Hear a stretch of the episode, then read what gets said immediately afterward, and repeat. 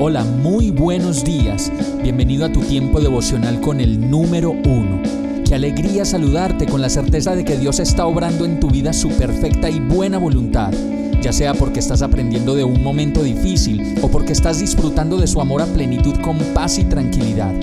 Llegó la hora de tomar tu Biblia, pues de seguro Dios te va a hablar, te va a reconfortar y lo mejor de todo, te va a dar las respuestas que estabas buscando. ¿Qué esperas? Vamos, súbete de una vez en este pequeño pero eterno vuelo devocional con destino al cielo.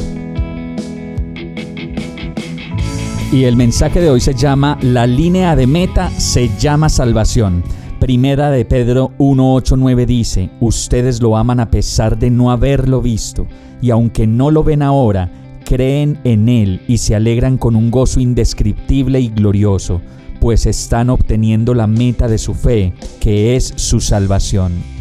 Una canción que el Señor me dictó hace mucho tiempo dice, tú lo hiciste y en silencio susurraste a mi oído salvación y cuando hago memoria de ese verso, solo puedo decir que lo mejor que me espera en la meta de mi camino hacia Dios se llama salvación, vida eterna. Y como lo dice este verso, a pesar de no haberlo visto, con todo lo que podemos percibir en nuestra vida de Dios, sería más que suficiente para amarlo. Y aunque no lo vemos ahora, según esta palabra, pero que para mí resulta más bien en verlo en todas partes y en todas las cosas, nuestro llamado es alegrarnos en Él. Y yo puedo decir que la alegría de Dios es manifiesta cada día y cada mañana y me lleva a creer en Él con un gozo indescriptible y glorioso. Si queremos saber hoy si estamos avanzando hacia la meta que es Dios, podemos pensar, ¿es Dios suficiente? Si me faltara algo de lo que tengo como posesiones materiales o alguien de los que me rodean, alguna persona importante, ¿sería Dios suficiente? No sé cuál sea el mayor regalo de salvación para ti el día de hoy, pero de una cosa estoy seguro, como lo dice Pablo, el gran amor del Señor nunca se agota y cada día son nuevas sus bondades para mi vida. Vamos a orar. Gracias Señor por la seguridad de la salvación que me das hoy. Yo sé que te pertenezco y que estás haciendo la obra que comenzaste en mí, aún en medio de mis dificultades para aprender y para agradarte. Aún así, tú sigues siendo fiel.